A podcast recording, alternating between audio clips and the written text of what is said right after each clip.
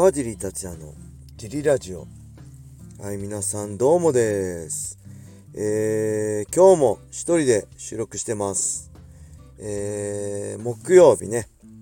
10月21日木曜日、えー、ジムが終わって掃除が終わってえー、駐車場の中で車の中で一人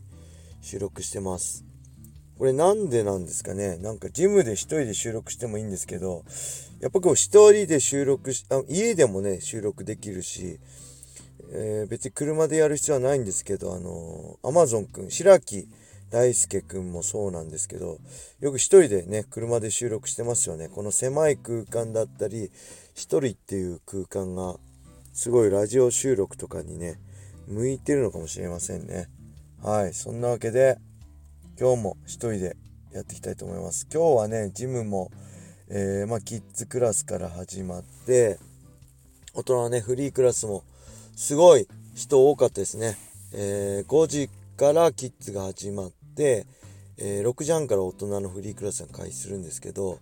えー、オープンからね、ドドドドドってきて、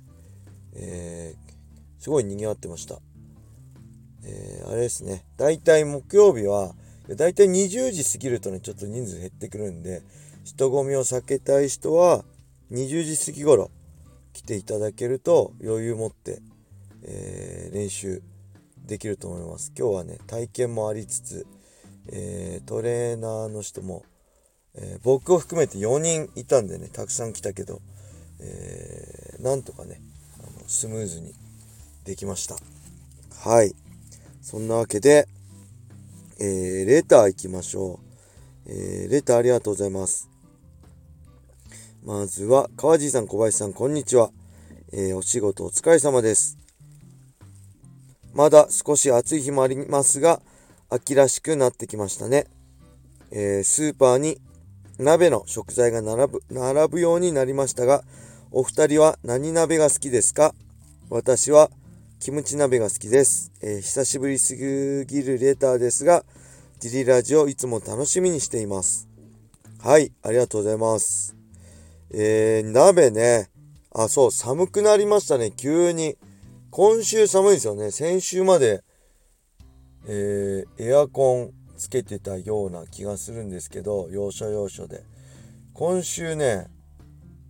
火曜日のレディースフィットネスかな。暖房つけましたね。すぐ暑くなって消したんですけど、寒いかったんで暖房つけました、練習始まりね。急に夏から冬になって感じで、秋があんまり最近感じられないですよね。秋が短くなったような気がしますね。うん、そして鍋。鍋はね、結構食べますね。あの、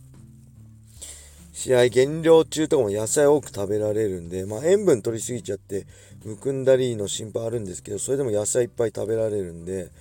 鍋はね、結構食べてました。なんだろう、キムチ鍋ももちろん食べるし、味噌系の鍋も好きだし、何でも好きですね。野菜いっぱい食べれていいですよね。で、今はね、あれが好きです。もつ鍋。もつがね、すごい好きで、もつ鍋、ホルモン系が好きでね、もつ鍋すごい好きですね。美味しいですよね、プリプリしてて。うん、で、鍋といえばね、あれですね、えー、福岡行った時にね、シュートで福岡行った時が2003年とかから行った鍋美味しかったですね。あの、もつ鍋美味しかったです。水炊きも美味しいんですよね、水炊き。これね、ちょっと川尻家はね、えー、川尻家のね、水炊きはね、何なんだろう、美味しくなかったんですよね。あのー、まあ、もちろん昆布で出汁を取って、鶏肉とか白菜とか入ってて、ポン酢で食うんですけど、味がそっけなくてあんま好きじゃなかくてね、よくあんまり食べなかったんですよ。えー、まあ母親がね、えー、なんだろう。まあ働いてたのもあって、郵便局員で父も母も郵便局員でね働いてたのもあってそんな料理する時間もなかったしまあ母親からのね言い訳言わしてもらえばなんか母親ほら、えー、子供の頃ねあ子供っていうかお大人になる前に両親亡くしてるんで母親亡くしてるんでこう母親から料理を習ったとかそういう経験がないらしくそんな昔はねあの料理は得意じゃなかったらしいです。で仕事を辞めてからいろいろ自分で勉強するようになって今はねすごい料理は美味しいですけど子供の頃ね水炊きとかねなんでこれなんで美味しいんだ大人はなんでこんなもの食べるんだこんな全然美味しくないじゃんと思ったんですけど外で食べた水炊きめちゃくちゃうまかったですね。だから何でも好きです。鍋食べやすくてね減量にもいいしね。結構好きですね。うん。はい。ありがとうございます。えーと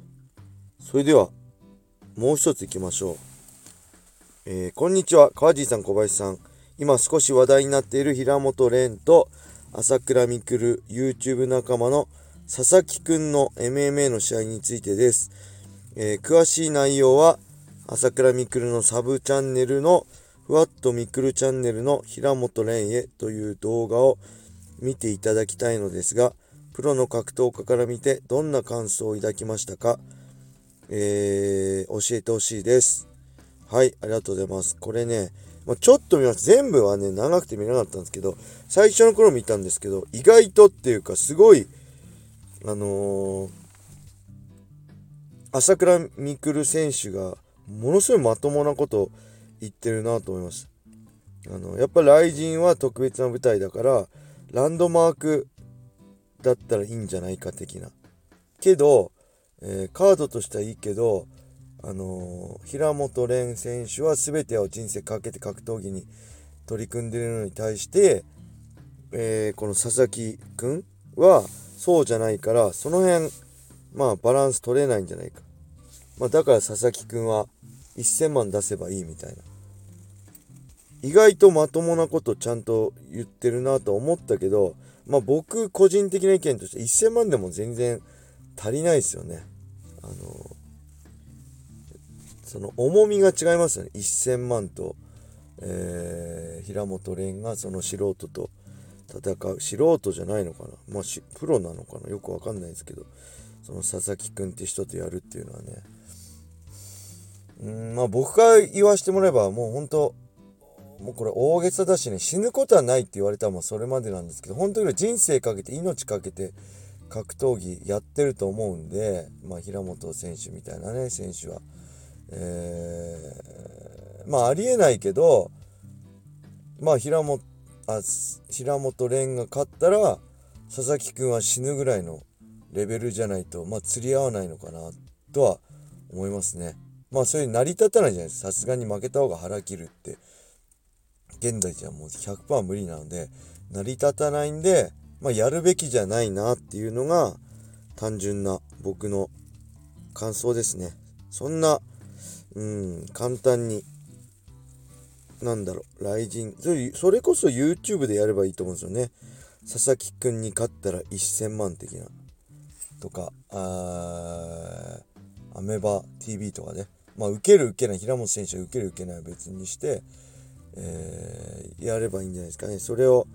まあ、プロフェッショナルのリングで、えー、やるのは、ちょっと僕は違うかなと思います。で、その実力差がどうこうとか、レベルがどうこうとか、正直知らないです。佐々木くんがどんな選手、格闘技とやってるのか、選手なのかも知らないんで、まあ、詳しくは言えませんが、うん。同じ立ち位置で迎え合うって、それが、えー、プロフェッショナル商売として成り立つとは僕は思えませんね。あのー、雷神のリングで。だから YouTube とかでやるのがいいんじゃないですかね。うん、もしやるんであれば。1000万じゃなくてね、まあ、どうだろう。まあ、朝倉未来が10億出すとかね、そのぐらいだったら釣り合うんじゃないかな。1億じゃやらないだろうしね。佐々木くんが負けたら10億円朝倉未来が払う。っていうそのぐらいだったらちょうどいいんじゃないのかなうんまあけどやらないでしょうねさすがに平本君もまあ MMA ではねまだ結果出してない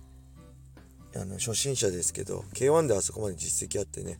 あの彼のねドロップキックのインタビューとか見てもすごいまともだしちゃんと考えてるしあこの若さでこの考え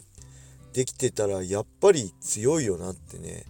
思いましたねドロップキックのインタビュー読んで。僕が同じ年の時そこまでしっかり考えてたかっていうと、まあ、正直考えてなかったと思います。今だからそれを考えるし理解できるけど、えー、そこまでね細かく分格闘技に対して分析してなかったじゃないかなと思うんで、うん、まあそういうのも含めてねちょっと僕はすごい今後の平本蓮の動向が楽しみなんでまあそういう試合を受けてほしくないかなっていうのは正直なところです。はい。えー、こんな感じですかね。一人のでの自利ラジオです。是非ねあのー、まあ、小林さんがいた方がいいレターは小林さん戻ってきた時にやるんで川尻個人にねあのレターあればそっちを優先的にやろうと思うんでぜひレターをどしどしお待ちしてます。はい。それでは今日はこんな感じで終わりにしたいと思います。皆様良い一日を。またね